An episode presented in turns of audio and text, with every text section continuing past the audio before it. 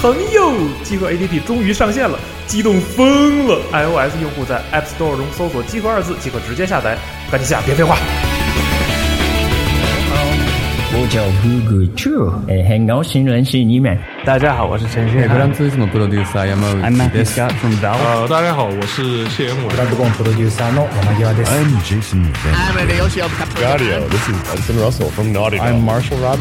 Jaleo 的听众，大家好，我是索尼电脑娱乐的负责人天天五人。Hi, I'm Yusuf from the Xbox team at Microsoft, and you're listening to Jadio. 追根溯源，挖掘游戏文化，深入浅出，探索业界秘闻，聊游戏也能长知识。欢迎收听机核网加迪欧 Pro。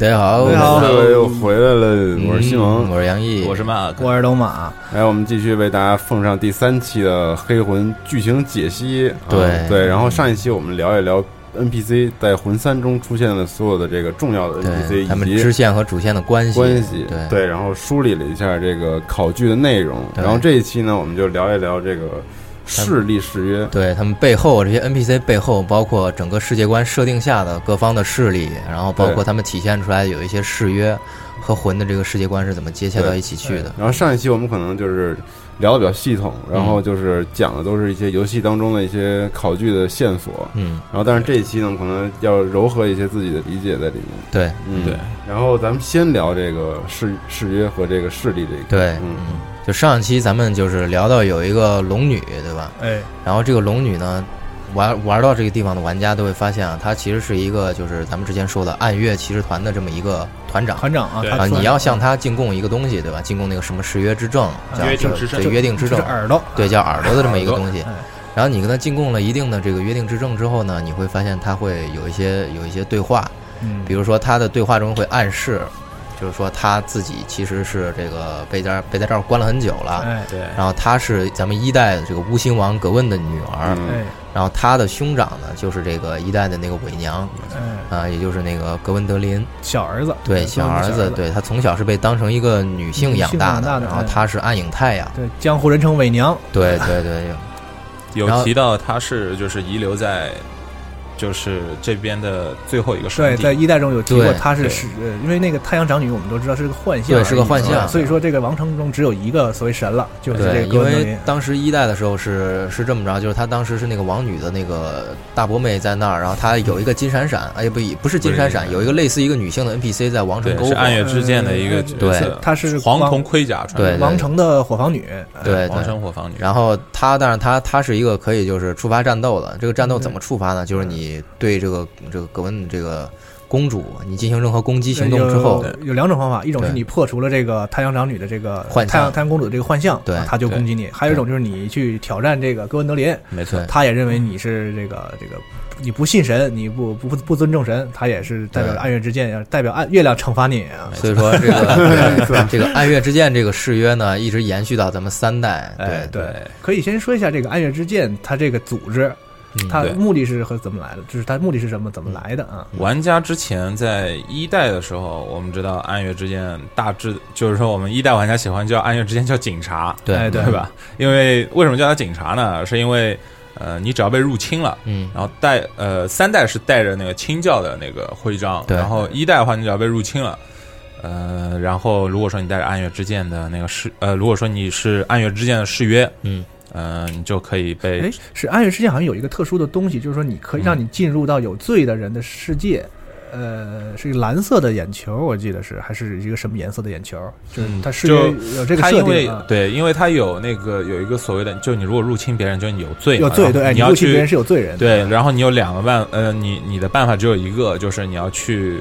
呃，就是那个阴险的神父那边，就醉夜女神那个信奉醉夜女神的、那呵个，呵呵呵呵，那个对神父对对，也是一个来自卡里姆的这个也是，信奉卡里特阴险看上去的，然后你要去到那边告罪，对。对，这个神父他完全不像神父，在一代的时候啊，对，二代的时候其实也有，对，然后他就是张开双臂，笑得非常的阴森，奥斯瓦尔德，我记得是吧？啊对。嗯。他们这个就是结尾就是说讲的是就是讨伐诸神之敌。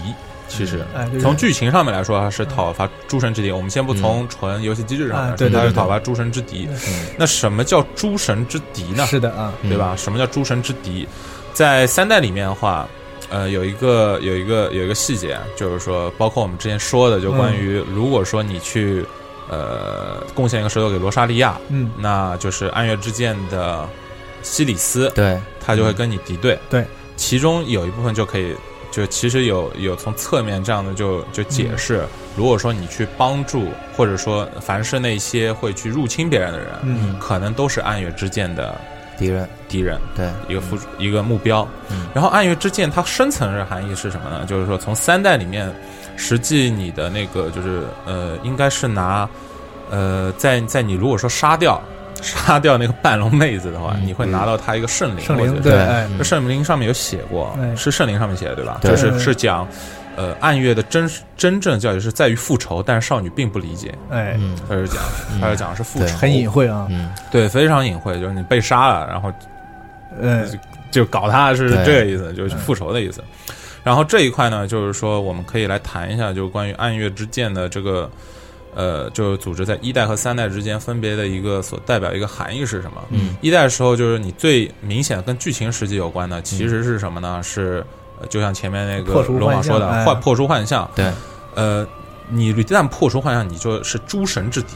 为什么呢？嗯很简单，因为当时一代时候，格温多林核心目的目的是什么？他要去维持这个王朝，是的对吧？嗯你我们所说的那个太阳王女的幻象嗯是他做的，这个是有一代考据的，这个我想不用多说。对，还有一个就是，你如果说去攻击了格温德林，格温多林是个神呐、对然后你一旦把他给干掉了，那当然那个黄衣的那个暗月之剑的那个那个妹子就就会来找你算账，嗯这是肯定的他。那个衣服叫黄昏套装，好像意思。啊，对，我这边这边的话是在你在三代也可以捡到，哎，对，可以捡到，也是在暗月暗月灵庙里，捡到的。它叫黄铜。啊黄铜，黄铜可以讲啊。然后这上面写的是，就也跟一代那个解释差不多，就是用来遮挡自己身上可怖的伤痕还是那个就是因为一代提过说，这个火房女的本质非常可，就是这个扭曲啊，对对对不太好啊，可能是那个意思啊没。错所以这火房就是王城火房女穿这个，可能就是这个哥文德林给她遮挡她这个火房女嗯这种没错没错这这没错这种感觉。而且从一代来说的话，就是信奉暗月之剑的人应该挺多的。为什么？因为你一旦破除王城的幻影，会有两个不同国家的。一代的一个已经灭亡的两个国家的骑士会来找你算账，啊，对对对，他们会来打你对对对对，然后三代呢，三代这一块就非常少了。就为什么呢？因为暗月之剑他已经就是龙有说过，知道，嗯，你是正式的骑士，嗯，他有这样说，你是唯一一个正式，的骑士，最后一个，对，也就是说，西里斯可能不那么正式，对，可能不是一个，可能真的不那么正式，因为他是薄暮之国，因为他甚至自己没提过龙女这回事儿。对对哎然后龙女说你是唯一骑士，他也不知道西西里斯的存在。哎，对这里就非常奇怪，有点矛盾。嗯。但是我觉得，就他们两者，因为他们嗯、呃最主要的矛盾点是在于，他们虽然都是暗月之剑，嗯，但他们居然没有任何交集。这就可能印证龙女说的那个话嘛，他就感觉是他一直被关在塔里，外面到底什么世界他完全不知道而且这个西里斯哎对对，可能是一心的想侍奉。还有一个线索就是说，这个我们知道这个游戏里交代了清教和青之守护者是从这个，因为我们看的图标能看出来，对它是从这个暗月之剑发展而来的而我们在二代的时候就有这个清教，对，一代要要给观众就科普一下，就是一代是没清教的，没有清教的一代是没清教而的。这为什么这个宫崎英高要把这个清二代的清教也做在这个黑魂三里？就是说，他一他首先肯定是他，因为他是从这个暗月之剑发展之来的，所以它是有关系的。二，我们可以感觉到在二代里我们并不知道这层关系。嗯也就是说，在这个暗月之剑的传承的过程中，它本身的这个意义已经流失了，变成了清教的这种，就是我互相帮助也好，帮忙打复仇也好，只 只局限在这儿了，嗯。失去了它做就是惩罚不信神、惩罚不尊敬神人的人这一层意义。对对，这也印证了一点，就是最早这个尤尔西卡是吧？就是这个龙女，哎她本身说是她是最早的这个教宗，对然后她后来相当于是被被这个颠覆啊，被篡权之后，把她被架空囚禁在那儿，对。然后呢，她可能一开始的时候，他们贯彻的那个理念就是就是就是惩罚这些哎不信神的人就是。破除幻象了但一。旦他没有啊，了，那真正的这个精神领袖现在发不了声了，哎那最后他就会自由自由的演变，产生清教这些东，西。所以西利斯可能也不，他虽然是暗月神剑，他可暗月之剑，他他可能根本就没有沟通过没有不知道见过不知道这层意思啊。对，是的，嗯，因为龙女这一块的话，其实他有说过，嗯他是被沙利万，一旦你对进贡过足够的耳朵之后耳朵之后，嗯，他会说我是被沙利万给篡夺了教宗之位。是的，是嗯是这样子的，对。然后其中有一个就是要提一下，就是当时那个就尤尔西卡所在位置叫做俘虏之塔，嗯，嗯对，它下面是通的。嗯，对。然后有几个比较重要的点，可能我们要点一下。一个是绘画使者套绘画者装，套装，对。对，这个我们要解释的是什么呢？就是 一代有一个地方特神奇的地方，叫做绘画世界。是的，画中世界，画中世界，嗯它是怎么进去呢？就是一代有一个，就是你开始的那个地方，你呃叫做不死院，不死院，叫做不死北北方北方不不死院。然后你呃刚开始游戏的时候，你从那边呃就是到罗德兰那边，嗯然后你满足一定条件的时候，你可以从罗德兰再回到这个地方，嗯。对，然后你可以在那边拿到一个人偶，人偶，人偶，嗯然后你在阿诺尔隆德那边一幅画的前面啊，嗯你可以调查，嗯。哎，调查之后你就会被吸入这个画中世界，是的。然后这个画中世界最后的一个面有个 BOSS 龙女。有个龙女，对，就是这个呃守绘画守护者，这对。个衣服上说了，他们就是来守护这个画，呃没，错不让人靠近。呃，对。他们的任务是这样啊，在王城中我们打会打大量的这个绘画守护者在这个画前面这个对。没错，场景啊，没错，没错。然后在绘画守护者，就是说为什么要提一代这个东西呢？因为一代有个很至关重要的角色，叫做我们前面那期两期节目有提到过对嗯，叫半龙普利利希拉。希拉对普利希有个这样一个角色，为什么拿他来谈呢？就是可能有一些玩家没太注意，就尤尔西卡他是有一条尾巴的，哎，对，对吧？我们叫他半龙半龙，声音就是因为从他尾巴看出来的。他自己自己没说说我是半龙，对哎他没说他是半龙，你只能从他的只言片语里面知道有这样几点。首先，他非常天真烂漫，他嗯不知世，就是外面世界是什么样对。对你刚到那边，就是说跟他多绘画几次，他会跟你说，呃，你是不是飞你是从哪儿来？的你是哪儿？你是天上飞过来的吗？对你，是鸟还是龙？你怎么嗯你怎么来的？对对飞过来。然后他会提到什么？呃，你如果说是的话，骗他，对，他会很开心的咯咯笑，很惊讶咯咯笑。对呃，然后呢，这个跟那个就绘画世界那个龙女所处的环境可能很像，因为对一代那个龙女她也是被，也不能说被，对对对，就她是算是待在那个画中世界里面的，哎，他有一点主动，有点主动意，意他要你离开这里。对你第一次碰见他，他不会攻击你，他说你走吧。嗯。啊，我们没有必要战斗，你赶紧走。但是你可以选择不走，跟对你不不属于这儿啊因为我要白银 白银白银奖杯，他还一直说而且当时其实非常想吐槽的就是那里面怪其实挺狠的，嗯。有个别几个怪，就包括鸟人，包括我们后面要解释的鸟人啊，还有就是后面那个车轮滚滚，嗯。那几个特别狠。嗯，然后普利希拉居然还跟你说。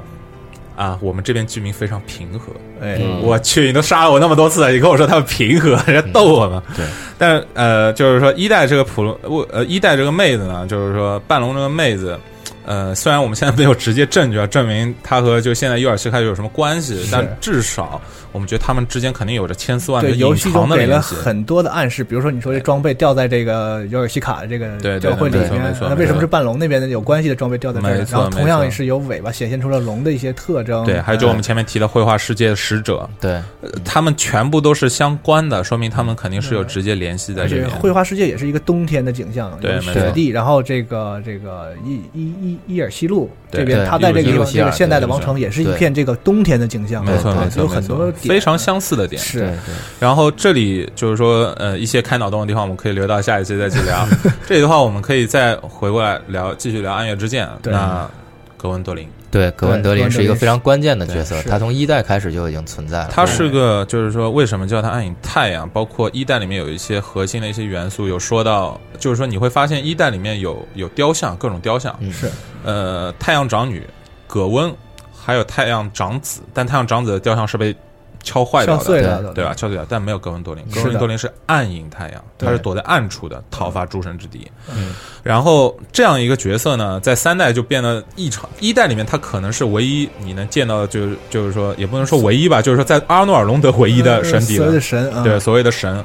然后在三代就变成很很很悲催的，就是人人冬虫本夏草本人没有出现啊，就被被就被被吃掉了啊。呃，因为在 OP 里面，我们能看到阿阿诺，呃，就是说阿尔德里奇是一滩烂泥一样的那种状态啊，但实际上你再去打阿尔德里奇，你会发现它上面是个，就就可能没玩过一代人就看上去，哎，怎么怎么是个人的一个形态，而且还挺漂亮的，对对吧？呃，我们来科普一下，就是它就是一代的我们格温德对，林，而且我们这期节目开始放的这个变成了它的样子。哎，对他变成他样子，他有他很多特点，头上的样子啊，他的技能的样子，包括我刚才说到，就是咱们这次这个节目开始这个音乐啊，嗯如果细心的朋友可以听出来啊，这个阿尔德里奇的战斗音乐是这个一代哥文德林音乐的一个变奏变奏版啊，哦，非常有意思啊！而且在三代里面，呃，格文多林是这样，就是说在那个尤尔西卡的那个描述里面，他有说过，就是我的兄长患病倒下了，又遭到教宗沙利万的篡夺，哎是，对吧？是这样说的。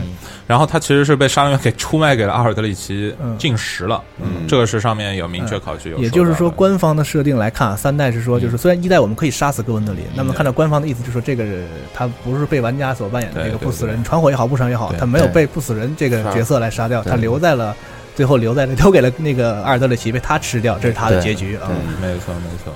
然后这一块呢，就是说你你杀死阿尔德里奇之后呢，你能拿到他的魂，然后能换两武器。对。两武器呢，呃，一，个一一个武器一一个技能，对一个呃法术啊，然后它里面有一段是说，就是阿尔德里奇吞掉了呃暗影太阳暗影太阳之后，嗯。然后他会开始做格温德林的梦，嗯有时候会瞥见格温德林的梦，然后他会说格温德林的梦里面经常在注视着一个白衣的少女。白衣少女嗯，而且这个就有可能这个物品说明写在那个镰刀这个技能之上。对，。镰刀之上。而且我们知道这个镰刀技能啊，是这个一代 个普利一代希拉的普利希拉的普利希拉他使用镰刀这个技能，所以这里面就有很深的联系，可能我们放在最很贼的联系。很贼的联系，非常哎贼的联系。暗月之剑最后他们就是说，呃，就是说我们最后后面来看的话，其实，在三代来说，其实已经跟可以说跟负面已经差不多了。对，他是就是说，尤尔西卡其实是就是说他这个骑士团的团长，暗月之剑嗯骑士团团长，最后反而被留在了这个俘虏之塔，被幽禁在俘虏之塔，对吧？所以说，这样一个角色在后面后续会怎么样，可能要等到嗯 DLC 里面具体有哪些内容。对，也许在这条线上，因为它漫画也是这个阿尔德里奇这边的故事嘛，对对所以可能对 DLC 会有一些描述，也说不定啊。然后接下来我们可以再提一下，就因为我们之前说的这个清教呀，包括这个暗月之剑，它嗯其实都是在 PVP 里面这个活动中，它是一个比较积极的这么一个是一面嗯，它都是帮助玩家去抵御外敌的这种。然后 PVP 里面有一个非常呃，就是那叫什么混沌中立，对吧？混乱中立的这么一个，啊，对对，就是这咱们所谓这个积累者，积累者积累者，它因为他牵扯到了一个非常非常重要的一个概念，就是一代的游魂概念。哎它中间说的是积累者呢，这个就是他所有的就最后都会变成游魂。嗯嗯啊，但是咱们三代呢，整个通篇没有提游魂这事儿，没错，就只有这游魂之王这条线，大家能看到这个游魂，但是跟一代概念中的游魂又完全不同。对一代概念中呢，其实咱们知道游魂它是指就是对这个人性啊，对灵魂它有无尽的渴望就，是不死人最后的下场啊，不死人最后他会不停的这个最后变疯掉，整个就游对游魂就变疯掉，。类似于我们所谓脏比这种，对，就最后失去意识了。哎对对对，已经已经疯了，他就只有攻击的对哎攻击的本能对灵魂的渴望。对，然后但到这个三代里呢，咱们发现所有游魂都都有理智，嗯，哎，都能沟通，能交游魂之王之后跪在那儿行礼，对对对对对对对对对。所以说这个魂三呢，就是他点到了这个魂一的至关重要的这个设定，但他也并没有说圆，对依旧给了一个非常模棱两可的一个关系。关于这个游魂怎么理解，可能也在于玩家不同的玩家会有不同的理解啊。对对对，首先就是说，我说一下我我呃，我们来阐述一些就是说设定上面一些东西，或者说关卡里面一些东西，来嗯证明就是说游魂这个东西的。呃，首先就是说你在呃就签订誓约那个地方，首先你是有条件的，这个地方是在那棵咒大树下面。累积者这个事对，累积者啊誓约，我们我们是在说累积哎者誓约啊，对对，累积者誓约下面呢，就是说，呃，你是要就是碰到一个带着一个笼子的一个那个大大的片儿刀哥，片儿刀哥，嗯。对吧？然后你去调查他，你不攻击他，嗯、你去调查他背后的话，呃，你能够被他运送到大树底下，嗯，就是说啊诅咒大树前提是你不能干掉诅咒大树对，有。点像雪原那个就是布袋哥把你啊这么带一回事是的，对对对对一样的，对对一样的，对对。然后这里呢，就是说，因为这个誓约其实挺挺玄乎的，嗯就是说它没有太多的解释在里面。对，然后我们可以来分析一下，就是说按照地理位置和它相应的就所处的一些。呃，就或者说它所周围的一些环境，我们来分析一下。嗯首先，它是在诅咒大树下面，嗯对吧？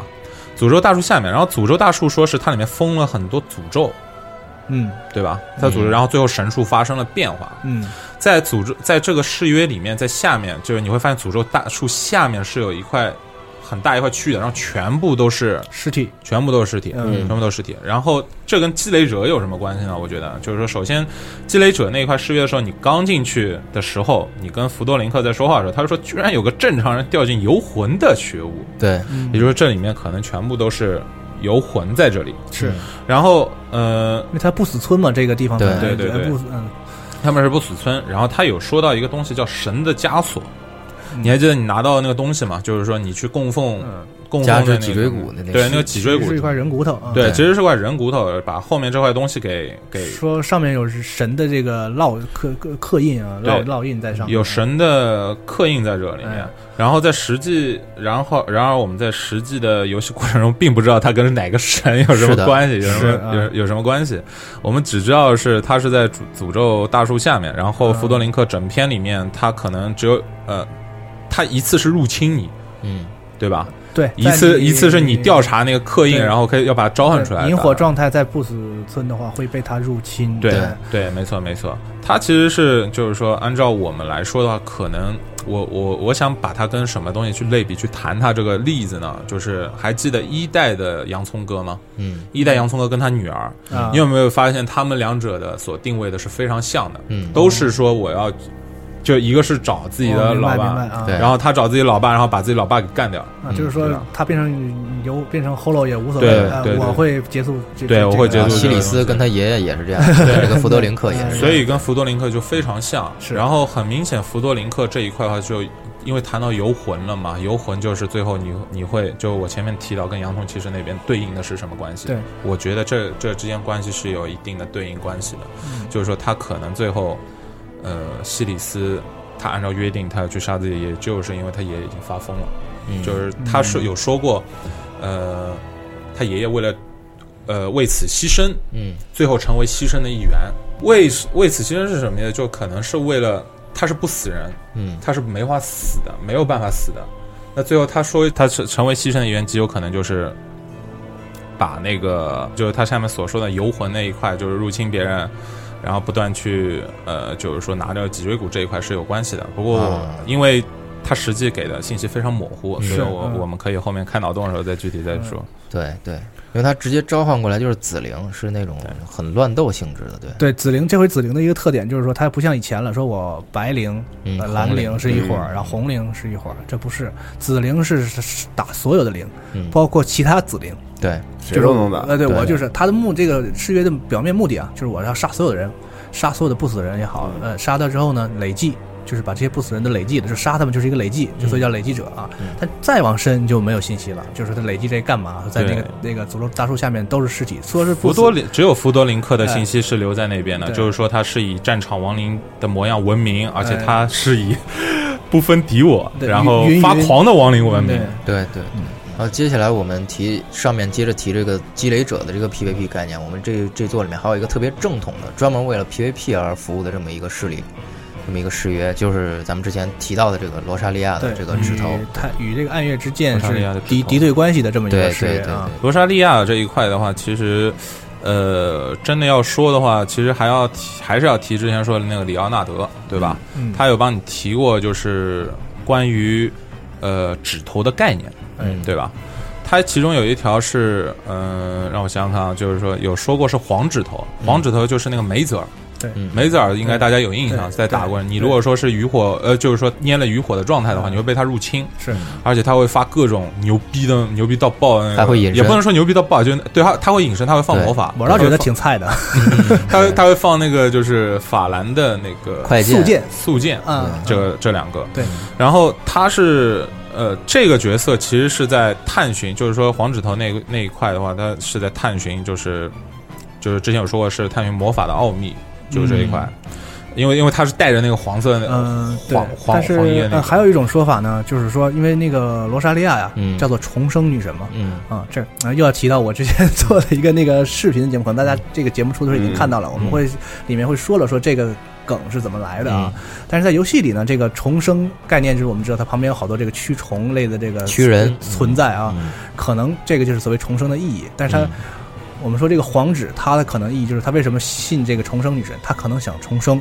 嗯但是他不知道他是不是知道这个重生真正的意义啊？但是他可能信奉这个，就可能因为有也提到过说你献舌头，也许是你是想重生，也许你是想换个脸，慰藉他，对，也许你只是想慰藉这个女神，嗯呃，不管怎么样献舌头，这是他的信徒的这对没错个一个行为啊。有三，就是说有三种嘛，嗯。就是说具体的它的镜头，就是完全是按照那个指头来划分的。对对对，具体实际的游戏过程中的话，就是在罗莎莉亚这一条线，其实它绑了很多东西，嗯。嗯。而且就是说，我知道我们都知道，就是说有很多玩家在讨论他跟比如说王菲的关系，嗯。它和那个太太阳长女对。对太阳长女的关系，这块东西其实非常深，而且脑洞开因为开比较大，我们先嗯，不做太多的猜测，对，嗯我们可以就只拿这个誓约来谈。对，这个誓约里面，其中很重要的一点就是，呃，就我我还是先拉回来，就是关于里奥纳德嗯这个人。纳德这人物啊，里奥纳德这个人物呢，就是我之前有说过，他跟原来一代的宠爱其实非常像，对这样一个角色。嗯然后他哪里像呢？就是说，呃，很明显，就是说，我想我想先说明一点是，他很明显是真心侍奉罗莎莉亚的。嗯哦，你是你是这么看的是吗？我是这么看的。啊我为什么这么看呢？我先说一下我理由。哎，好，我这么看理由是有这样几个。首先，第一个就是你去入侵，呃，你去你发现罗莎莉亚被他干掉之后，你会拿到那个一个眼球，对吧？就跟以前那个宠爱骑士那段剧情很啊，像，我明白你的对吧？然思后路了啊。对，然后你回到那个太阳长女的那个房间的时候，呃，他会说他开始震动，然后你要入侵进，嗯嗯，就应该说那个眼球的说明对对对对。对那个眼球说明上说，他虽然是一个被杀掉之后生的但他很他跟他跟一代不一样，一代那个说的是要要复仇的意思，那个眼球有有怨恨。对。这次这个眼球，他说虽然他被杀了，但是他眼球里显显现的是一个平平静的景静的形景象啊。嗯对。然后这是一部分理由，哎，对另外一部分是什么？就你在跟里奥纳特打的时候，你就不你不要太快的把他打啊，是他会一直他会一直唠唠叨叨在那说，他说你就这么渴望他的灵魂吗？是怎么样？然后他会说一堆话。最重要是他最后被杀死的时候，他会就说一段英语的那个就是主教罗莎莉娜。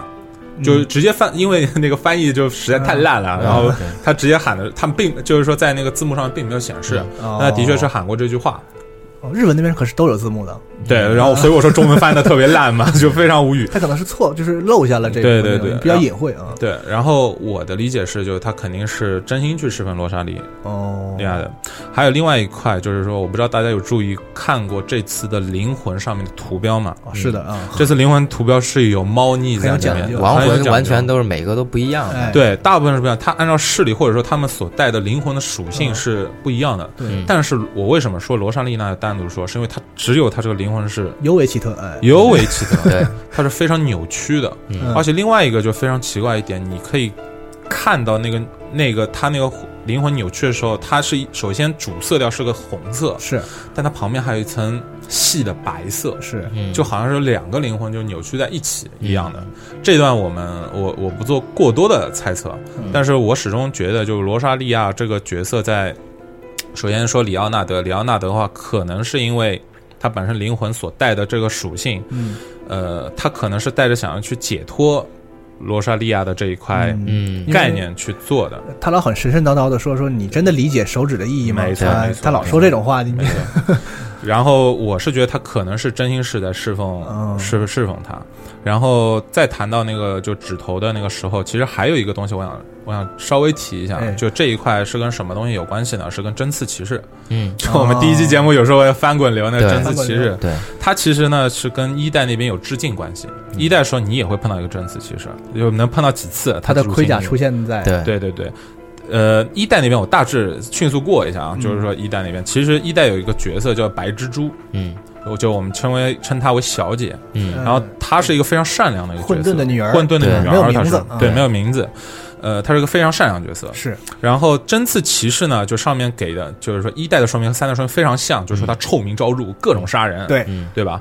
但其实呢，就是说一代里面你再把他再就是说打过他几次，就一次是在那个什么下水道，一次是在那个你要馄饨温床前面。触，床触发他所有的入侵，对，触发他所有所有入侵击败他之后，对。然后你再击败那个呃蜘蛛那个蜘蛛 boss 之后，对对对。会在那个刚才说的这个混沌女儿的混沌身边对。捡到这个监测骑士的装备，对，它是它是有一个就是一条通道，然后到底，然后那边是、是一条死路，但是你在那一边的时候，你能发现它一套套装，对 是。它其实是在侍奉它，就嗯可以感受到这种感觉。嗯。三代很像，嗯三代也是你能拿到他这套装备，然后他感觉是在侍奉，为了去慰藉罗莎莉亚嗯。而去这样去做的，嗯。是这样的。所以我觉得就非常有意思，就跟一代这边之之前的它是致敬也好，还是说有什么更深的对含这个都义也好，哎，暂时不能确定。哎。没错，没错，没错，这边还暂时没法确定，因为在一代里面他就没有去说特别多关于这个内容。然后关于罗莎莉亚还有一个事情呢，就是关于其实跟幽邃主教群哎。那边主教有关的，对对对，嗯这要，因为幽邃教堂呢其实有三个大主教，对是有三个大主教，具体名字的话我们会一一列，因为我是大家请看时间轴，对，请看时间轴，请看时间轴，对也全部准备好了。嗯。呃，比较印象深刻有呃，一个是就是在那个主，就是说打那个幽邃主要群那边的时候，那个领头的那个，嗯，对，那是一个。这。是一个然后还有一个，可能有些玩家会漏，这跟另外一个十月有关系，我先不提。但是他那个叫麦克唐纳，对。他是在那个就是伊鲁席尔上去到那个就是阿诺尔隆德那一块去，阿诺尔那个地方。有一个储水槽，对。一个有两只巨牛逼的先是一个幻影墙，嗯击对对。击击打了幻影墙之后，有一个很深的梯子下去啊，然后为什么要提麦克唐纳呢？是因为你在储水槽那边，你会发现储水槽下面周围那群墙墙上面全部都是罗莎莉亚雕像，是的，对，嗯。这个就很深了。因为它上面有说过，就是呃，就是三个大主教的三个大主教大主教装备的三件儿，分别说了一个大主教的故事。对。啊，然后其中一个大主教是信奉罗莎莉亚的，尊她为女神，哎对，嗯。是这样说的。然后呃，另外一个主教在哪儿，我们没办法实际定位。嗯。但是有一个非常像，就是在罗莎莉亚门口的时候，你杀掉那个。不会攻击你的对那个区区人对他给你一个对，拿杖的那个，现在普遍意见就认为这个就是对对对那个大主教。他，要给你一个红色的一个入侵，呃，也不是入侵，是画地上的那个石头，对对。然后别人可以召唤你，然后就是用来 PK 的。嗯。现在，呃，然后另外一块呢，就是麦克唐纳那个储血槽里面，为什么周围全是罗莎莉亚的雕像？对这个也很耐人寻味。嗯所以说这一块我们留到开脑洞期间，我们再去嗯具体下一聊期对对对对下一期我们再去聊。然后接下来我们可以说一下，就是他这个刚刚咱们提到那个下水槽里面那个麦克唐纳，对吧？嗯弑神者的守对，护者，守护者，对对对对，弑神者的守护者这个誓约，嗯它有这样几个东西可能要提一下。第一个是，呃，什么叫是？就是说吞噬神明的守护者。你它的主要作用是什么呢？就是你在前往，呃，就是说阿诺尔隆德的这条路上进入到那个阿尔德里奇门前，那就是二亚诺尔隆德那个区域之后，我试了一下，应该是就教宗沙利万打完之后过出去到啊，对对对，对阿诺尔隆德那边为止没错，你都有可能会被入侵。对，然后你如果说带了这个誓约的话，你就你就会被自动召唤过去。事实的情况是一定会被入侵。那个地方是 PK 圣地，现在三代的 PK 圣地全部都是人，对，啊全是人，门口全是对全是地面这个召召唤符。你你入侵一定会面对这个 这这这群辟是吧没错，没错，没错。呃，在实际的这个过程中的话，就是他这个呃誓约其实很好理解，他就是为就是阿尔德里奇服务的。啊对就保护他的，嗯，对，没错，而且这个领头人可能就是那个麦克唐纳主教，因为他其实死在了那个储水槽里面。你是通过他去呃拿到建立这个誓约的，对。然后他那个誓约的东西，呃，罗马你还记得吗？就是那个什么人心沉淀物，对人心沉啊淀啊啊啊，叫人心沉淀物。嗯这个东西呢，就是呃，其实也呃感觉也有一些猫腻，就是说日文叫人渣，嗯对，日文叫人渣。你人那那个上面，你那个日文版上面解释是什么？人渣，他就是说是人这个黑暗的这个沉淀物，就是就是字面的解释了一下，没有更多的说明。没错，没错，中文版也差不多嗯。它这一块呢，就是说实际呃要去。呃，我其实一直觉得很不能理解的是什么呢？就是像你基本上这种教会，你去供奉，嗯总归是有一个角色你要去供奉。对，你就比如说大郎，你就供奉大郎的。嗯，然后像那个罗莎莉亚嘛，你就供奉罗莎莉亚。但这个就很奇怪，这个就不知道是供奉谁的了。是是是是，意思是给是给那个就阿尔德里奇的嘛？其实是、嗯这一块的话，就是能够开脑洞的那个部分，其实也挺多的。它可能更多的是跟阿尔德里奇这个势力本身是有关系的，因为我们知道阿尔德里奇其实他文明是源于他吃人，对对吃人，但是他为什么吃人呢？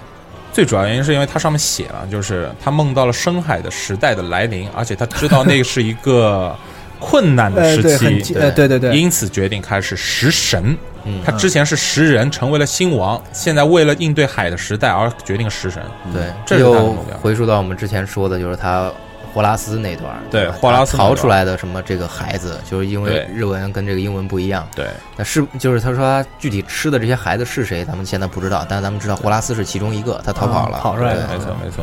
所以在实际的过程中，就是说阿尔德里奇到就是说跟吞噬神明的守护者之间的关系，其实呃也很明显，也不用多加赘述。嗯，呃，他们供奉的就是阿尔德里奇，就对是吞噬神明守护者。对，好，接下来我们可以聊一下，在那个一个也是大家非常熟悉的，就是在这个法兰不死队的那张图里面，咱们碰到的一个老狼，哎，对，老狼。狼，这个誓约，嗯，老狼这个誓约非常有意思啊。那个玩过一代的玩家都知道，对吧？嗯。那个深渊线，咱们的这个非常悲情的这个英雄阿尔特留阿尔特留斯，阿大对，所以现在三代很多人就称这个法兰不死队是什么？A 大粉丝团。A 大粉丝团。街舞街舞街舞团。街舞团，对街舞团 A 大粉丝团，对，呃，这一块的话，就老狼那边，我们可能要这条线其实比较多，而且我觉得很精彩。这一块我们可以稍微着多一点仔细讲讲对哎，好，最主要，我们可以先从法兰布斯队本身来说。嗯嗯首先，我想提的一个是，就是可能也是重中之重，就是说是法兰布斯队三项伟业。嗯这个呢，就是呃，很少人会知道这三项伟业是什么。嗯呃，我我这我们这边就现在也逐步有玩家就发现了嗯是什么呢？呃，首先它有一个入队仪式，嗯我们知道就是要去灭三个火那个霍克伍德之前霍克伍德有跟你说，霍克伍德这个角色，我们后面后面再说。就之前我们灰心者，对我们上上一部上一次节目没去谈他是有道理的，对我们要放在后面，就是说这个家伙其实藏的特别深，事儿很大事儿很大。是嗯，说回来就是说那三项伟业，嗯。嗯，其实那火盆上面是有壁画的，对，大家会注意它那个捏灭那个火的那个后面，它是有一个小墙一样的东西。对，这三面墙画的东西是不一样的。嗯，嗯而且我可以给大家描述一下，反正时间轴上面有，我们就默认大家看得到啊。嗯呃，三三三份壁画分别是什么？第一个是长满了骷髅头的一个像王座一样的东西，嗯嗯对吧？嗯然后第二个是一个戴斗篷的一个人，然后左下呃戴斗篷的人主要是戴斗篷的人，对，然后另外一个呢是另外一个是什么来？四个 四个，对对对，是四个四个四个戴王冠的啊，这个不能说一说出来，老玩家其实都一大概对，其实一说大家都明白。对呃，这四幅壁画呢，就我们我我个人认为啊，就是说可能跟四项三项伟业是一一对应的。对，嗯呃，我们可以一个个来。嗯，就是说，首先我们先从就是说那幅呃那那副就是说四个王王冠那个先开始说。为什么先拿它来开刀呢？因为呃，可能有些玩家就只玩过三代玩家会不明白，因为发现好像对不上号。对因为新王不止不止四个，然后搞不清楚为什么。是的，嗯呃，其实呢，我个人，我我或者说我们认为，嗯，这张壁画应该是跟小龙德四王一代的小龙德四王有关。对，这是一个 BOSS，是你要拿到那个能漫步深渊的戒指之后，对你下去没干它，错没错，对它跟阿尔特留斯那边还是有关系。那条线非常紧密，对，非常非常紧密。它大致讲的是什么呢？小龙的死亡就是大家应该知道，就是说有一个东西叫吸魂鬼，三代也碰到，就是那个戴骷髅头巨牛逼的，然后刷刷这个黑黑暗之剑。很多人都喜欢拿它去刷黑暗之剑，那个就是它。然后呃，吸魂鬼呢是出自于小龙德尔，对，在一代里面第一次碰到他是在这个放了水之后的他们是小龙德，四王，刚才提到的四王的这个手下的骑士，然后他们一起受到了某个啊存在，有对某个存在的蛊惑也好，对怎么着也好其实然后就最后因为你会在那边碰到黑暗大蛇嘛，对对基基本上是确定是。然后我们三代看到对这个黑骑士啊，就是吸魂鬼的描述啊，我们会说他是一个已经灭国的一个什么国家，对那不就是小其实指的就是小龙德，对 对，就从这点信息我们可以了解到，其实小龙德尔已经灭国。对。然后对于那个就是法兰布斯队的描述里面有一条，就是他是深渊的监视者，对。只要监视到一点跟深渊有关的东西，就算灭国也不对格杀勿论，对格杀勿论。所以说，呃，这个可能要牵牵扯到一点点时间线，因为有很多玩家觉得，就是说以前小龙德尔可能是我玩家灭的，小龙德已经灭了是吧？对对，已经灭了。嗯。但其实我们知道，就龙呃，就是说罗德兰那个就一代的那块地方叫罗德兰，嗯。罗德兰那块地方实际上是静止的，对，它可能会有，很多角色参与过很多事情，而且时空是重叠时空是重叠的。嗯，所以说就是法兰布斯队这边极有可能是其中一个时间线里面，他去把嗯。他们有一把小龙德定重叠，对。对他有重叠，他他把那个就小龙德尔等于说灭了，对对。因为他灭的合情合理。对。还有一个就是证据是，就是这些灭亡的吸魂鬼，大部分都是在法兰要塞和法 前往法兰要塞的，呃就法兰灵庙的那个路上。对，就大家有印象，就打这个粉丝团之前啊，那个他有两只吸魂鬼，跟当时就跟那个法兰那张图里面那些叫咕噜一样的那个脑袋上面卷卷曲曲的那种怪在互干，对。然后这帮吸魂鬼是向这个门推进的，对没错。然后呃，这里可以提一个就是小的一个一一个一个一个就是玩家就弄出来一个 bug 挺有意思的，就是你第一次进去的话，嗯，就是说那个雾门还没开嘛，你可以把那个吸魂鬼也搞进去。引进去，可以对，引进去，然后那吸魂鬼巨牛逼，吸魂鬼可以把那个就是陪你一起把那个直接把一阶段给打掉，是的，就他只是血少一点，他攻击力非常强。嗯，然后呃，其实他跟就是说整个那个不死队是完全敌对的，对。就那你被灭国，我再来报复你也很正常。对，而且就是说，我们侍奉于深渊，那你你跟深渊就是说其实是互相对立，那我来打你也没什么不对，所以我们都觉得可能跟这幅壁画就是这个意思。对，跟灭国这个矛盾，我觉得一点都不矛盾，因为人家也没说灭掉小龙德，你对对对。你认为是，或者是他也可能不是，总之就是他他他他们为了这个消灭深渊，他们会不惜灭国，然后这个哎吸魂鬼又是深渊的产物，没错，没错，没错，所以肯定会这两方面势力对立是必然的。对，嗯。然后我们再来讲第二幅壁画，嗯。第二幅壁画是那个呃，说魔女头套那个，对，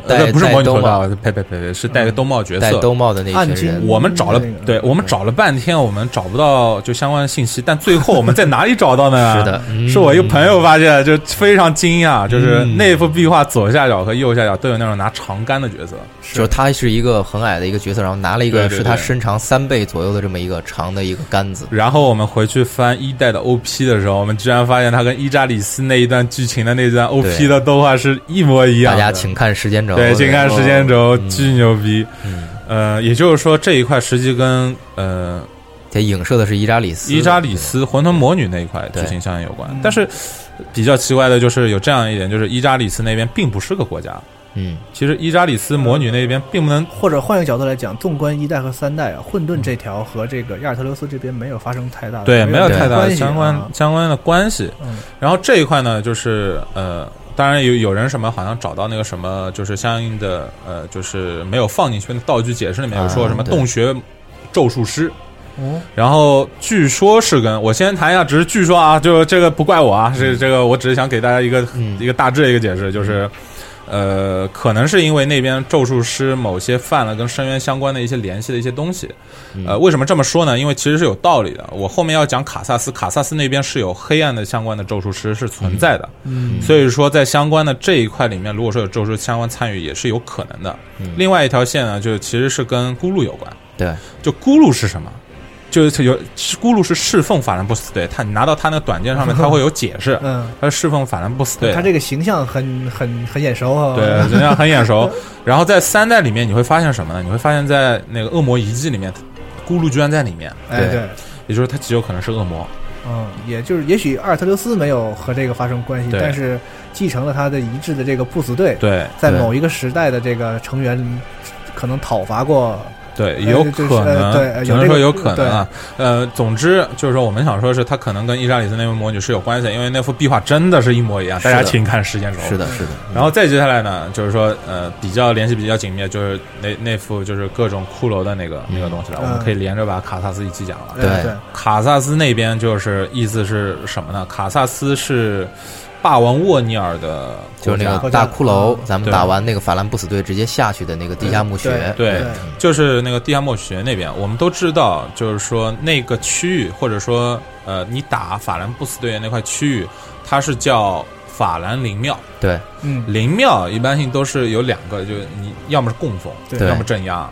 然后很就我们我个人感觉更偏向于镇压下面我也同意。而且它的路一开始是封着的，对，深渊监视者嘛，他们在这监视什么呀？他们就是在监视深渊。对对，然后我们为什么说卡萨斯那边跟深渊有关系呢？是因为你能在那边捡到深渊的咒术书，对，嗯，还有就是他相应的那个解释里面会有说到，就是呃沃尼尔呃就是。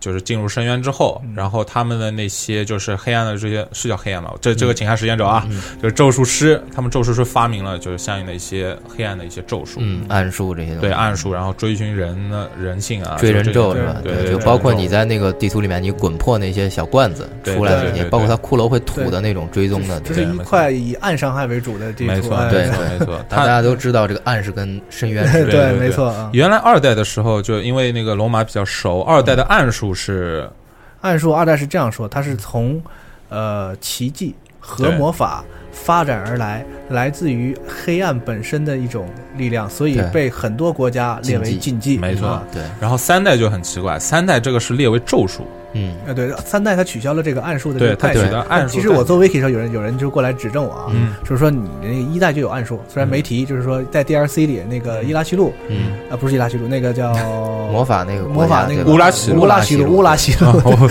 我一下没反应过来，脑子有点木了。乌拉西路的那个地方，就是首先刚才我想说，那为什么说看到那个那个那个就是咕噜眼熟，他和那个乌拉西路了当时那个怪基本是一模一样的啊就是受到深渊侵蚀之后的生物的形或者说人的形象啊。嗯，所以说，也就是说，他们在深渊监视者说，我们可以可以稍微说一点啊，就是嗯深渊监视者他们为什么那个 BOSS 过战过程中一阶段会有他们互相打，嗯，然后所有其他的深渊监视者在攻击那个红眼的没错没错，时间监视者啊这里要说一下，吸魂鬼是红眼，也就是说红眼代表着他被深渊侵蚀的一种特征。可能对吧？哎对有这个呃有这个可能性。对，也就是说呢，深渊监视者他一边监视的同时，不停的在被深渊侵蚀，对。这一点跟嗯就阿阿尔特阿特勒斯是完全相像的啊。尼采那句就是话嘛，对他一一边监视一边被侵蚀，所以他们就也就相当于一定要不停的自相残杀。对。这个这个哥们儿被侵蚀了，杀掉他；嗯。再有一个被侵蚀的，杀掉他。而且你会他们又是很明显能够看到他们是分两派的，哎，对，就是那些红眼的是追着那个不是红眼的深渊监视者打的，哎，对对对，然后他们俩，然后那个就特别是第一，就只是第一阶段嘛。第一阶段那个深渊监视者有一个是掉主血的，对对对。然后那个深渊监视者是一旦是有红眼的开始打他的时候，他就马上不管你了，他就直接开始开干那个红色那个。而且你刚进去的时候就发现他们两个在自相残杀。，对对，所以说这一块其实跟深渊侵蚀我也觉得是很有关系的。而且你前面讲的咕噜那一块，哎，我突然想到什么呢？就是呃那个那个那个叫什么烟熏湖？嗯烟熏湖是在哪儿？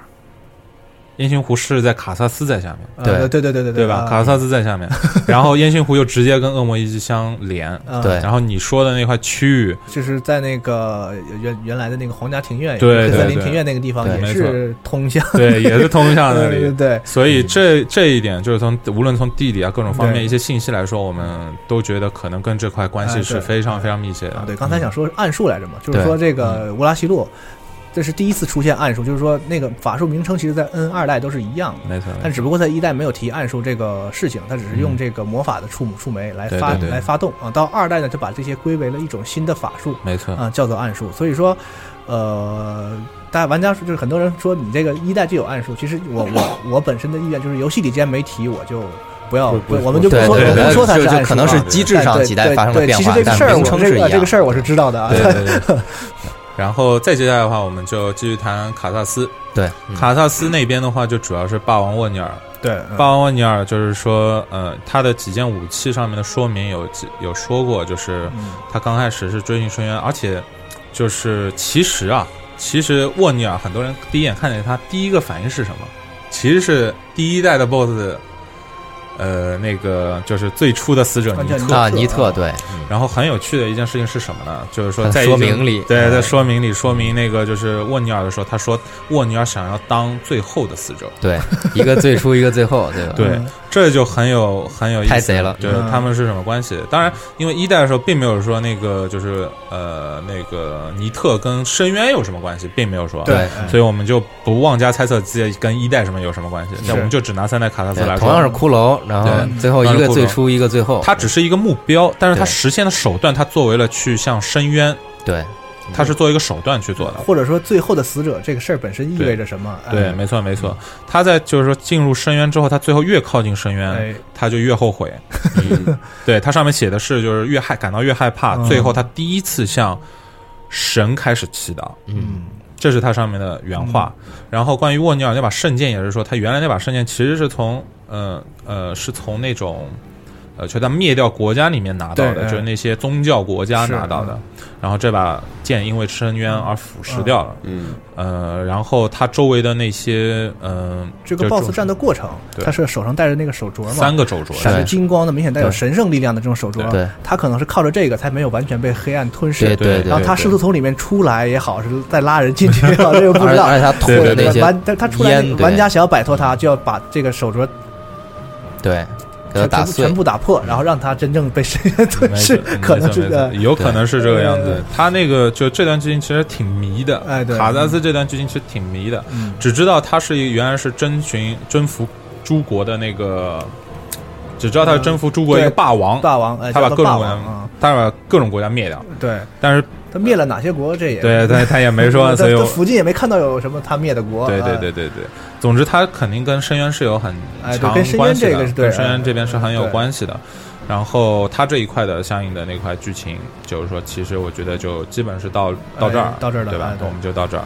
然后接下来我们其实可以再聊一下，就是呃，另外几个另外几个誓约里面相相嗯。相关的，就法兰不死队的话，其实还有一块相关的内容是什么呢？狼啊，你想说狼吗？对，我想说狼，就狼，我们可以稍微提一下，啊就是说，呃，首先那个狼呢，就是说我我主要是想为一些玩家稍微做一些解释啊，嗯。就是说也不能说解释啊，就是我一些个人理解啊，就是，呃，最主要是有人说他吸夫嘛，嗯就有有些人说他吸夫，但其实，呃，我我自己觉得啊，我自己觉得有这样几点，就首先法兰不死队的力量其实是来自于血，对是来自于狼血。嗯。然后呃，之前那个呃亚尔特留斯的那个解释里面，嗯。之前有说过，他跟什么某样某个生物定下了契约，嗯，获得了深漫步深步的深渊末能力啊漫步的能力，然后结合老梁老老狼这个他所给的能力，或者说他深渊监视者的能力的话，我觉得可能他们之间的关系应该是就是一个定理契约的关系，他可能哦。跟西夫并没有直接关系。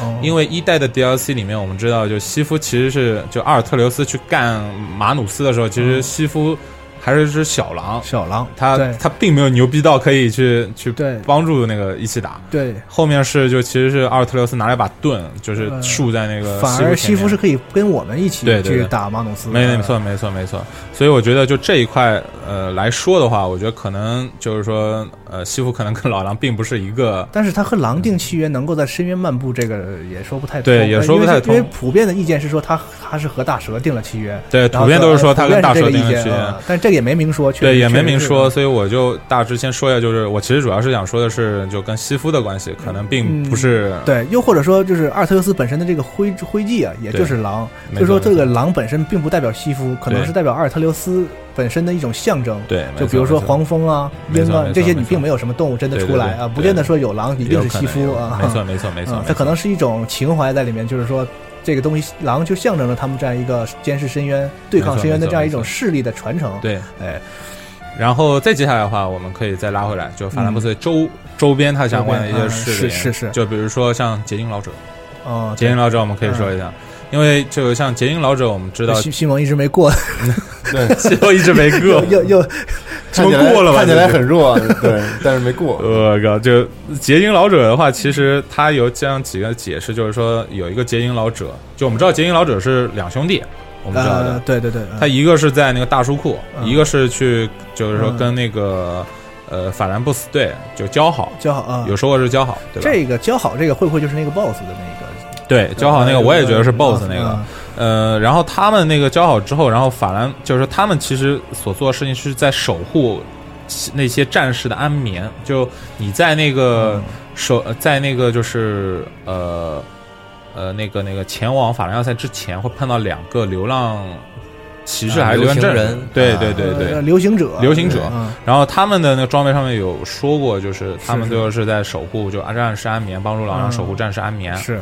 就是守护那些法兰不死队，确实。是。嗯然后结晶老者呢，就是说是呃帮助法兰那边去发明一些，就是说或者说去发明了一些魔法，或者说他们、呃，就是说开发了一些魔法，啊对对，然后就更偏向于实战，有说结晶老者有提过，说是那个一代大帽子罗根的后裔，对啊，这明确说啊。嗯但是但但为什么怎么跟狼扯上关系呢？呃，可能就是三代本身的故事了。对，对可能就是三代本身故事了。然后在实际那个过程中，我们会在那个前往结晶老者路上，我会碰到一些就发那些魔法快剑快剑啊那些那那那些，包括那个很粗的那个灵魂剑一样的。啊，对，嗯对，然后打过来。对我见到老者之前，我看到那个大帽子怪，对对就大帽子怪我我去，这不就是那个罗根的那个是衣服吗？对对，结果果然给我来一个那个罗 cos- cos 罗根罗根情怀的 BOSS，情怀 BOSS，我靠，果然是这样。后面发现，嗯但就实际的过程中的话，就是觉得他们这一块应该是一个呃，就不管是什么原因吧，嗯。反正他们交好之后就是一个呃互相盟约的一个关系，哎然后再守护那些 BOSS 队，主要是这样的。哎，因为为什么我这样说呢？就为什么要守护？就你在那个周围，你会发现一些红眼的那种带着大十字架的那些特牛逼那些怪，它红眼的，哎是，对，一开始很难打那没错没错嗯。然后这些怪呢，就是说我们之前有推测过或者猜测过，嗯就红眼是深渊就受到深渊侵蚀的一个标记。嗯嗯我我我们可以猜测是这样的，因为的确是后面表现的是这个样子。嗯那既然这样的话，我觉得他们之间的关系其实很明白，就是说他其实是要去守护战士的话，就是要把那些红眼的这些给干掉。啊，他背着十字架，可能是从就是本来是已经安眠的战士，然后被黑岩侵蚀之后又站起来，成为了这种就比较扭曲的存在。对对他们可能不想看到这个事情发生，所以守护这个啊，也可能是这样。没错没错。然后我们接下来再来谈哪一块哪一块誓约。太阳骑士说一下，太阳长子这一块的话，就是首先我们可能要就是说要解释一下，就因为我们目标是让大家都明白是是大致是怎么样，所以我们还是要跟呃没玩过一代的同嗯同学们要稍微说一下，科普一下，就太阳长子是怎么回事。嗯呃，首先三代出现太阳长子的几样信息的道具呢，有一个道具是叫太阳长子的戒指。这个东西是在哪里拿的呢？是在呃那个就是你要从打要去打那个就是教宗沙利万之前，他那个有一个平台，你要往后跳，嗯，跳下去之后，然后在上面有一个有一个戒指，像一个小祭坛一样的地方，像个他们像在、嗯。像在供奉太阳长对。男一样。嗯。然后太阳长男那个戒指上面有说就是呃跟一代一样，嗯。跟一代一样，嗯。就是说太阳长子原先是贵为战神，嗯。对后面因为太过愚蠢，一代是说太过愚蠢。啊，，就是愚蠢啊，对，就是说他太愚愚蠢，然后就就是被被驱逐。被驱逐。嗯。嗯然后三代里面呢，其实我们慢慢慢慢获得了一些信息，就太阳长男跟无名王者是一个角色，嗯，然后 对对吧？对对吧？我我们这边获得一些我觉得这个事儿就游戏里虽然没明说，但，是大家基本已经认了，几乎就是明说，我就那个细节多到数不过来，所以也就不再说了。对，我就不要去认论证他是不是对太长对，如果这个事儿，DLC 或者什么以后这能能删脸的话，我我们也认了。我我认了，我认了，我就认了。然后呃，在实际过程中，就太阳长男是个什么样的角色呢？在一代里面，就是说他原来是战神，然后有一个角色是跟他有关系的，叫温斯坦。嗯，对。呃，一代里面我们是叫他和另外一个 BOSS 叫斯摩，对，斯摩嗯，我们叫他们王城双击。对胖胖瘦对对。对。他们原来就是在阿诺尔隆德县，就你要打那个阿尔德里奇的地方，对。一代也是在同样的地图同样的场景内去打他们的。对，然后呃，温斯坦原来是太阳长男的直属骑士，嗯，这个是在那个实际的那个三代里提到对的，哎三代里面有直接提到过，但他是猎龙者，猎龙者，他是猎龙者，温斯坦是个猎龙者，嗯。就特牛逼的一个猎龙者。而且你看到他的这个长矛和技能啊，嗯。都不都是这个雷电的这个，对没错嗯没错。就是有有可能都是太阳系的东西这个是太阳他们家族对。才有的力量，没错。也很有可能这个温斯坦啊非常是亲信的一个骑士，没错，没错甚甚至分到了一些力量啊，对。呃可能是这样的，没错，没错，没错。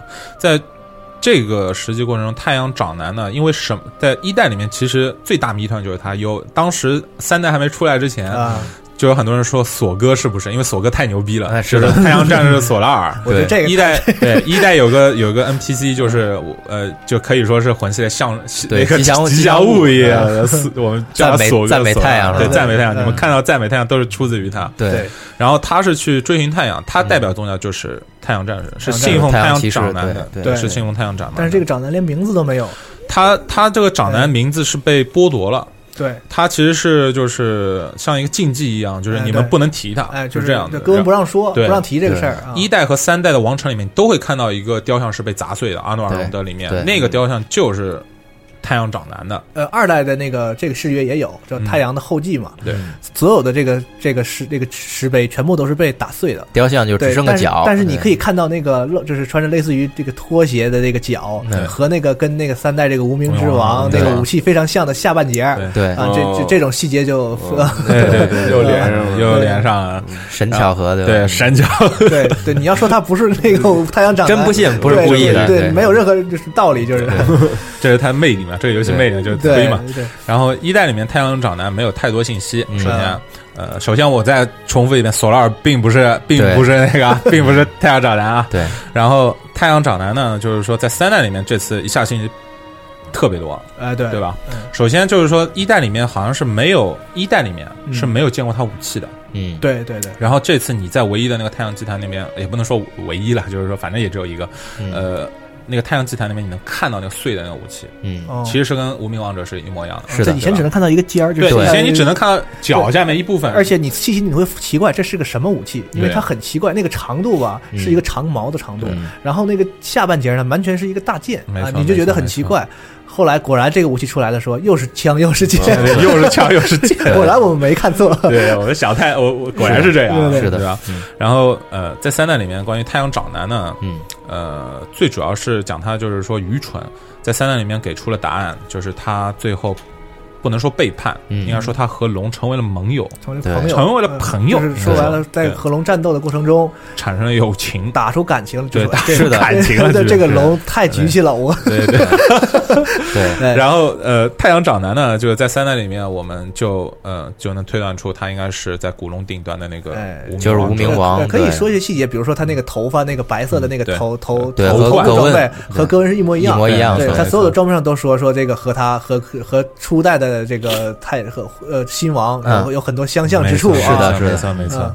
在实际就是游戏过程中呢，就是像那个太阳长子这条线，呃，是其实是一个很很很重要一个谜团，对因为它跟很多都有关。这是我三代唯一让我觉得就是很很受用的一段这是个，对呃包括他那个雷枪的一些技能，就是唯，唯一填坑的一点吧，是的我觉得是啊，因为就是说，像太阳长男这边，当然他也挖了很多新坑。对对就比如说像洛斯里克那些飞龙，嗯。首先我们要给观众普及一下，就飞龙和以前一代的古龙并不是一样的，对。他们英文也是不一样的，具体英文请见时间轴，对，他们所代表龙种是不一样的。嗯古龙是不朽的，然后飞龙是可以，你想你你在古龙顶端，我靠，一个跳劈就能把一头龙给干死对，。有两个特征，就是说，在这个黑魂的世世界观里啊，嗯古龙最大特征是岩石皮肤，就是岩石皮肤我们看到飞龙，明显你它不是岩石的皮肤没，错它是。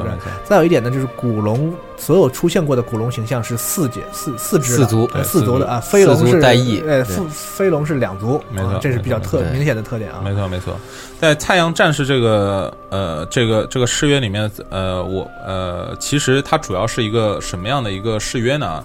就是你只要带着太阳徽记的那个嗯誓约章，然后你就能够就画那个金色的那金色个的很炫符咒，绚丽的也不是符咒啊，就是那召唤印，对，然后你能够就让别人去把你召唤过去。哎对，然后它很，它主要是牵扯到就是说两个奇迹了，嗯。就是说你能够就获得两个奇迹，然后这两个奇迹有一个是巨雷枪，好像我对记得是，巨雷枪原来是太阳葛温的，对。然后他长子也会，呃，太阳戈温是太阳之枪，太阳啊太阳枪，一代那个是你献十个徽章，好像是给巨巨雷枪，对对然后没错献到太阳王那个戈温的魂拿过去，他才给你太阳之枪。没错。啊。然后另外一个呢，就是它上面写的是是那个像三把剑一样的，就另外一个魔法，好像是一代没有的，讲的是什么？就是他们噬龙的故事，杀龙的故事。啊啊，还记得吗？就是啊三三个，就是啊什么他的骑士奇迹都是神的故事嘛。对，对没错，没错，没错。然后在这这其中呢，就是有一点是什么呢？就是关于太阳长男他本身嗯，有几点是比较呃跟。就是你说彩蛋也好，或者它一些细节也好，我们可以来剖析一下。呃，首先是关于你打那个就是无名王者这过程，嗯你是敲钟，敲钟之后，然后啪一下子一下子各种就是云海的过，腾腾云云驾雾这种这种就过来了。在实际进去打的时候，呃，你把那个龙就是那只风龙、呃风暴龙对吧？对呃坐骑风暴龙干死对干死之后，然后它会呃就把剑插入那个就是风暴龙体内。他会先是低头的这个轻抚对那个龙首，对，有人说觉得说这很残忍啊，他把这个这就是，但其实不是，他有一个很尊敬这个龙的这个表现。对对。对对它是上面有一个有一个道具，上面是说这是对于呃就是战友的一个慰藉藉对，而且这个动作也许有一点那个，就是一代跟一代双对。对，就是想说这个，就是王城双金那边呢，就是如不管你是先干掉斯莫尔还是那个温斯坦，嗯。对。呃，都会他们获得就是旁边那个对，但是两边的这个风格完全不一样。对。温斯坦，翁斯坦是很尊敬他的战友对，轻跟这个这个太阳长子或者说无名之王 对，很一个相像的动作，对轻抚之后，然后将这个枪插入没错，获得力量。那个那个另外那个就是那个斯摩就不是了，啊他是很残暴的一拳 一一锤将这个这个那个猎猎龙者打成泥是吧？肉泥，对，然后再获得力量啊。所以只有翁斯坦是骑士。对对对对，太阳长者是太阳长者呢，就是说他有几个就跨的那个几个角色呢，就是这样子，就是在三代里面，首先就是我们之前提的那个温斯坦，对，温斯坦你是能够在打完太阳长者之后，你能够拿到他的两件装，就两呃就一呃一个武器和一套装备，打之前就可以对打之前是武器就就隔着门可以隔着拿到门对这个枪。拿到啊，武器一把枪，然后打完他之后，然后出去之后能够拿到他的一套装备，哎。然后这边又是一个翻译的坑，我也要稍微提一下，对，就是呃，在中文里面，他说是被无名王者追赶，因为他首先说的是温斯坦哦。在嗯，守护这教在守护教堂过程中被无名之王追赶到古龙顶端，从这一点就能看出他是从日文翻来的，他翻错了。这是日语是一个被动时态，对。就是它不是哦，是偶年质词偶哇嘞对吧，就是对对对没错没错没错。然后呃，他我们先先估，因为他英文和日文是一个意思，对对对所以我们先先顶正一下，他并不是被追到那对，边，而是追随，他是追随无名王者嗯到了古龙顶端，是的这个上面区别是非常大的。嗯然后至于到底发生什么导致了温斯坦死在了上面，嗯呃，因为因为我为什么就强调死？因为另外一个很重要，觉得哈维尔他没死，或者说他的信仰他战士没死，就是在上面，然后呃那个是哈维尔还是哈维尔的骑士也对这个也说不定对对，但我想说的是，就温斯坦其实是很牛逼的一个角色。是然后他他现他有一些细节，就比如说他武器和身手异处了，嗯。我也不能说身手异处，就是他武器和盔甲离得很远。对，就像被打飞了这个对，像打飞了一样的这种感觉，然后就不知道到底是什么原因导致这个问题。对，呃，但总之反正是温斯坦应该是死在了古龙顶端嗯。这个位置。嗯对。然后呃，太阳王者、太阳太阳长子，就是说他被流放之后，可能就是在就始终是栖息于，或者说始终是待在这个。呃，就是太，就是说古龙这边古龙这对古龙古龙顶端这个位置，对，其实古龙之顶这个地方也有一些，就是怎么说，很不明确的地方。很不明确我们如何来到这个地方，大家都知道，就是说冥想，坐在那儿做这个动作之后，然后我们仿佛是只有精神来到了这个地方。所以说，这个地方是还在三代这个世界中现实存在的，还是说通过冥想，我们回溯了古过往的因这个往往昔的某些这个。呃，类似于幻梦境的这种场景，对对。因为因为我们明显能看到这个古龙之顶的这个建所有建筑风格虽然破败，但它完全不是游戏场景中哥特的这样一个风格和王城都不一样，嗯是更其他风格的这种，比如罗马风格的这种感觉的。我个人的话，更更倾向于就是我们可以在聊就是妖王的时候，嗯去聊它，啊，对对对，因为 就的确跟罗斯里克的这个信仰，对呃对对对对跟罗斯里克那边关系太大，因为这上面的龙飞龙全部都跟罗斯里克飞龙是长得非常非常像，是几乎就一样是是是，嗯对，所以说他们之间的关系是什么样的，我们可以后面再聊一下。而且嗯洛斯就是说，我们可以就是回过来，就是说先说太阳长男，我们把太阳长男就反正先先说完了。太阳长男这一块的剧情基本上就到此为止，嗯对，然后我们可以再再下一个誓约，我们再把相应的给给确认掉。呃，以上就是我们对这个魂三这个世界观体系下各势力、各誓约他们所代表的这些这些他们的机构啊、他们的这个教派啊之类的啊分析，梳理，对他们的目的。嗯，然后接下来下面一期节目呢，我们就会进一步的再从其他的方面，还有一期呢对，嗯还有一期这个 对，然后进一步的去考据分析这个魂的这个世界观，对，尽量是对对对嗯为大家呈现这个更完整，就是更明了的这么一个格局，嗯，对，然后重要的 BOSS，然后还有这个地理位置的区域哎等等，对，有些和一代一代的联系对对嗯都放到下一期讲，对好吧？这期我们先这样，好，嗯好谢谢大家，拜拜，嗯拜。拜拜。